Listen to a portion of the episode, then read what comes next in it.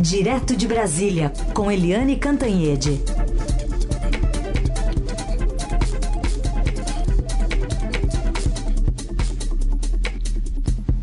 Oi, Eliane, bom dia.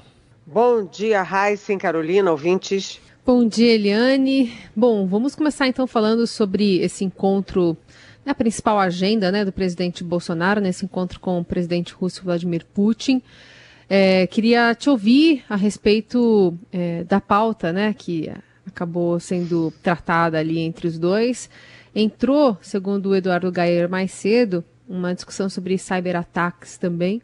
Queria te ouvir sobre esse encontro. Bem, é, ficou uma grande discussão no Brasil se o presidente Jair Bolsonaro deveria ir ou não no momento como esses em que o, a Rússia não está se contrapondo com a Ucrânia, né? Na verdade, do ponto de vista geopolítico, de disputa de poder internacional, a Rússia está disputando com os Estados Unidos, que são o principal aliado estratégico do, do Brasil. Né? Então, aqui ficou aquela coisa, o, o, olha só que, como é a política e como são essas questões diplomáticas, gente. O Celso Amorim, que foi o ministro das Relações Exteriores durante todos esses anos do presidente Lula, né, durante os oito anos do presidente Lula, o Celso Amorim disse que o Bolsonaro devia ir sim, né, porque a Rússia é um parceiro estratégico, etc. Aliás, todos os presidentes brasileiros foram à Rússia. O Fernando Henrique foi, o Lula, a Dilma, até o Temer naquele curto, curto período. Portanto, o Celso Amorim, do Lula, defendeu a, a ida. E o Ernesto Araújo, que foi o chanceler do Bolsonaro, que é um homem ressentido, que fez tudo errado, que foi é, é, recebeu o troféu de pior chanceler da história brasileira, ele foi contra a viagem do Bolsonaro, foi contra a viagem do próprio ex-chefe chefe, né, ou atual chefe, já que o, o, o Ernesto Araújo continua sendo é, diplomata de carreira.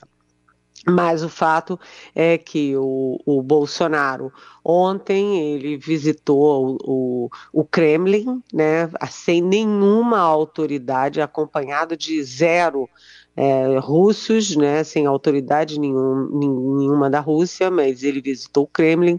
Hoje ele visitou o túmulo do soldado soviético, do soldado comunista, portanto, né, é, e aí a história do, dos encontros, os encontros com o presidente Putin. É, o Brasil e a Rússia discutem é, cyberataques, mas aqui no Brasil, na própria entrevista que o ministro Edson Fachin dá para o Estadão hoje, ele mostra lá que a Rússia é o maior provedor né, de ataques, é, de ataques pela internet do mundo, né? A Rússia se especializou nisso, a Rússia inclusive participou é, de cyberataques e de fake news na campanha dos Estados Unidos. Isso é sabido e notório. Mas, enfim, é, a, o grande interesse da visita é a aproximação com a Rússia, do ponto de vista da, do, do, do, comércio bilateral, do ponto de vista do, dos fertilizantes, da agricultura e da defesa. Então, quando os dois chanceleres, né, os chanceleres da Rússia, o, chanceler da Rússia e o chanceler brasileiro, Márcio França, se encontram, aliás, é, Carlos França, desculpa, o Carlos França se encontram, os dois discutem é, alianças na área de defesa, é, a, a, é, planos de cooperação na área de defesa, etc.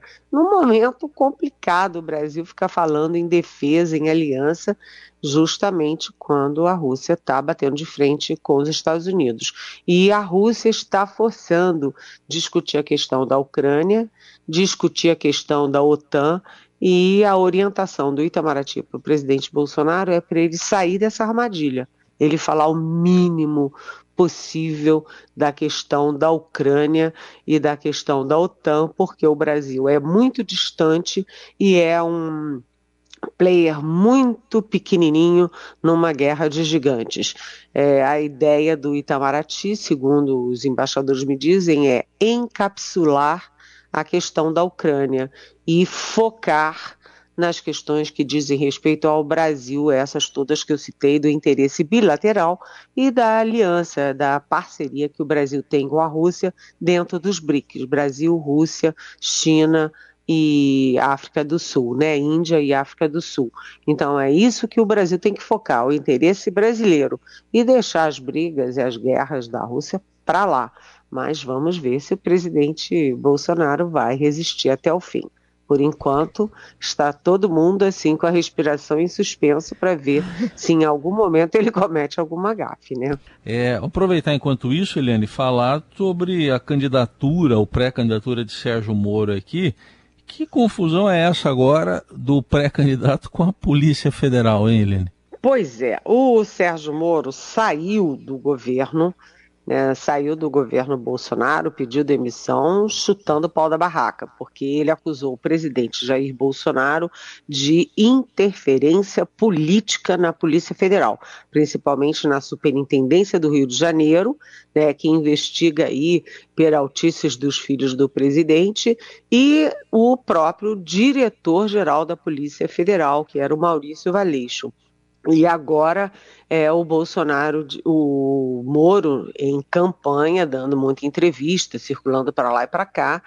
Ele não tem traquejo com palanque, com entrevista, etc., mas ele diz e, e, com base nos dados e nas estatísticas, inclusive. Ele não fala fake news, não, ele fala a verdade. Que é, nunca a Polícia Federal foi tão omissa ali nas investigações de casos de corrupção, de corrupção política, né? Que nunca mais a Polícia Federal é, teve operações de busca e apreensão e de, enfim, é, contra. É, enfim, crimes e suspeitas de lavagem de dinheiro, de quadrilhas organizadas para corrupção. E aí a Polícia Federal rebateu e rebateu feio, né? Porque a, a, a corporação, que agora é presidida pelo delegado Maiorino, é, fez uma nota é, disse que o Moro mentiu e fez descabidos ataques, aspas, descabidos ataques à PF, né, durante uma entrevista à Jovem Pan na última segunda-feira. É, na nota, é, a, a, a PF diz que, a bem da verdade, consideramos esclarecer né, que o Moro mente quando diz que hoje não tem ninguém no Brasil sendo investigado e preso por grande corrupção. A Polícia Federal, segundo a nota, efetuou mais de mil prisões apenas por crime de corrupção nos últimos três anos.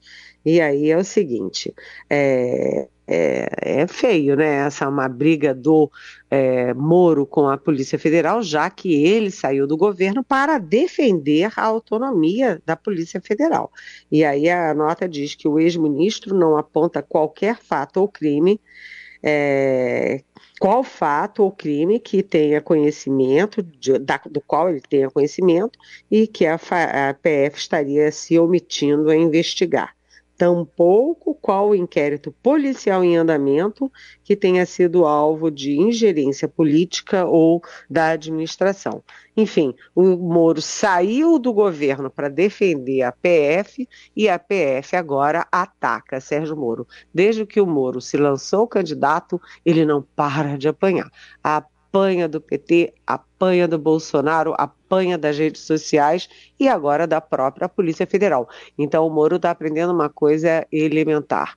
Político tem que ter tem que ter lombo curtido, porque a política é, de, é ser político, ser candidato é diferente de ser juiz de primeira instância, porque é uma guerra e a guerra está indo para cima do Moro. Muito bem. Eliane, agora sim a gente tem o trecho da fala do presidente Bolsonaro se dirigindo a Vladimir Putin. Estou muito feliz e honrado pelo seu convite. Somos solidários à Rússia. Temos muito a colaborar em várias áreas: defesa, petróleo e gás, agricultura, e as reuniões estão acontecendo. É, essa palavra foi fora de lugar. Somos solidário a, solidários à Rússia, significa que estamos tomando partido e ficando do lado da Rússia contra a Ucrânia, contra os Estados Unidos, contra a Alemanha, contra a França, contra o Ocidente. Então, o Brasil está tomando partido aí do lado da Rússia e da China, que tomou partido a favor do Putin. É, é a palavra na diplomacia é tudo. Os diplomatas são treinados durante anos e anos e a vida inteira a não colocar palavras fora do lugar. A palavra solidário, nós somos solidários. A Rússia, neste momento, é uma palavra totalmente inadequada. O Brasil tem que ficar. Tudo bem, o Bolsonaro e a Rússia. Foi, está lá, tem muita gente defendendo, inclusive da oposição, inclusive Celso Amorim, mas ir lá para dizer que é solidário à Rússia é se meter num, num vespeiro que não cabe ao Brasil se meter. O Brasil, neste caso, teria que ficar equidistante das posições. E muito a colaborar na defesa também me chamou a atenção, viu, Eliane?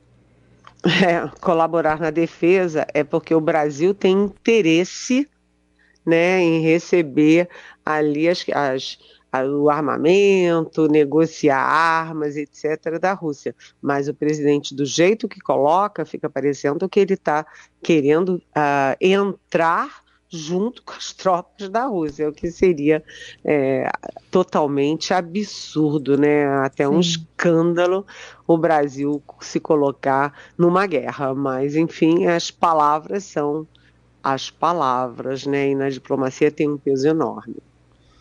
Vamos esperar mais tarde se o vice Mourão explica, então, traduz. Quem sabe? e vamos ver o que, que as redes sociais vão fazer com isso. Mas eu não quero contar o que, que as redes fizeram ontem, porque é tão escandaloso, é tão absurdo o Trend Topics, que eu não quero ficar falar nisso. Eu não quero ser agente da divulgação de um Boa. absurdo como aquele, tá bem? Melhor, melhor. Helene Cantanhede conosco na análise política direto de Brasília. Agora também vamos acompanhar uma atualização sobre a situação em Petrópolis. O repórter Márcio Douzan traz até uma atualização porque subiu mais uma vez o número de mortos. Márcio, quais são as informações agora? É, bom dia, Raizen, bom dia a todos. O número mais recente são 38 mortos. A Defesa Civil acabou de, de atualizar esse número. E mais uma vez, notícia triste, esse número deve aumentar, porque a gente acabou de registrar aqui o, a retirada de mais um corpo. No, a crítica ainda não foi contabilizada, mas a Defesa Civil acaba é, de retirar mais um corpo é, aqui na região do Centro Histórico. É, ressaltando que não é na região do Centro Histórico que aconteceram a, os maiores problemas, não. A maior tragédia acontece é, no Morro da Oficina, e não se sabe, isso é uma informação do secretário estadual de Defesa Civil, não se sabe é, quantas pessoas estão desaparecidas, porque é uma, uma, região muito pobre, alguns moradores, segundo o próprio secretário, é, falavam que havia 50 casas na região, outros falavam que, que havia 30, então não se sabe quantas pessoas é, moravam ou estavam naquela região, então o, o Corpo de Bombeiros não sabe informar é, quantas pessoas estariam ainda desaparecidas. É, mas oficialmente o que se tem são 38 é, pessoas mortos já confirmados é, e 16 pessoas resgatadas com vida aqui em Petrópolis. E por enquanto sem chuva, né? Não, por enquanto tá sem chuva. Não, não, não está chovendo no, no, momento, mas o tempo está fechado e pode, pode chover uhum. a, a qualquer momento. Muito bem, tá aí. Márcio Dozan, direto de Petrópolis, atualizando, infelizmente, subiu para 38 o número de mortes. E há pouco, numa coletiva, o governador Cláudio Castro afirmou que já está em contato com o governo federal, mas que o primeiro apoio a Petrópolis será oferecido pelo Estado. Vamos ouvir o que disse o governador. Desde ontem já falei com o prefeito, as equipes já estão aqui para o governo do estado fazer o aporte necessário. Ontem mesmo eu falei com o ministro Rogério Marinho e com o presidente Bolsonaro falei da necessidade de apoio e ajuda. Tem uma boa possibilidade deles na sexta-feira virem aqui e na semana que vem, já com os projetos e com a real situação na parte da reconstrução, essa parte do primeiro auxílio o governo do estado vai fazer. Eu não vou esperar o recurso federal, mas na parte da reconstrução é muito importante o apoio e o aporte deles. Muito bem. Então, a situação, Eliane, uma situação que se repete, né? Uma tragédia que se repete em Petrópolis. Nossa, eu estava aqui pensando, né, com os mortos chegando a 40 em Petrópolis, eu estava pensando aqui a contabilidade, se você pegar Bahia, é, pegar Minas, pegar o Maranhão, pegar o próprio Rio de Janeiro antes, agora Petrópolis, é uma coisa assim inacreditável e mistura várias frentes de reflexão, né? Porque enquanto está acontecendo isso em Petrópolis, ontem eu li que uh, em Santa Catarina tem uma camada de gelo. Gente, uma camada de gelo em Santa Catarina em pleno verão brasileiro. Nós estamos em fevereiro. Fevereiro é alto verão né? E tem uma camada de gelo, e você teve a geada no Rio Grande do Sul, prejudicando as colheitas, prejudicando os produtores, prejudicando empregos. Quer dizer, o clima está todo de perna para o ar. Você tem as cidades brasileiras todas mal equipadas para se preparar, né?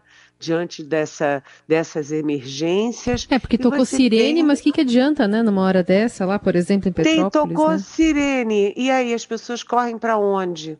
Né? As imagens são absolutamente chocantes. Eu estava vendo as imagens do Estadão hoje, os carros todos sendo levados, arrastados, e é o centro histórico, né? O centro histórico de Petrópolis, que é uma cidade que tem está no centro é, da, da história política brasileira, da história brasileira, né? É tudo muito lamentável. Agora, o presidente Bolsonaro já disse que lá da Rússia já mandou o governo é, dele atuar e o, o, o governador João Dória é, também postou no Twitter que ele ofereceu para o Rio de Janeiro enviar é, agentes, enfim, é, grupos da Defesa Civil de São Paulo, da Polícia de São Paulo, para ajudar na, nessa, nesse trabalho todo, porque agora tem que procurar as vítimas, tentar localizar é,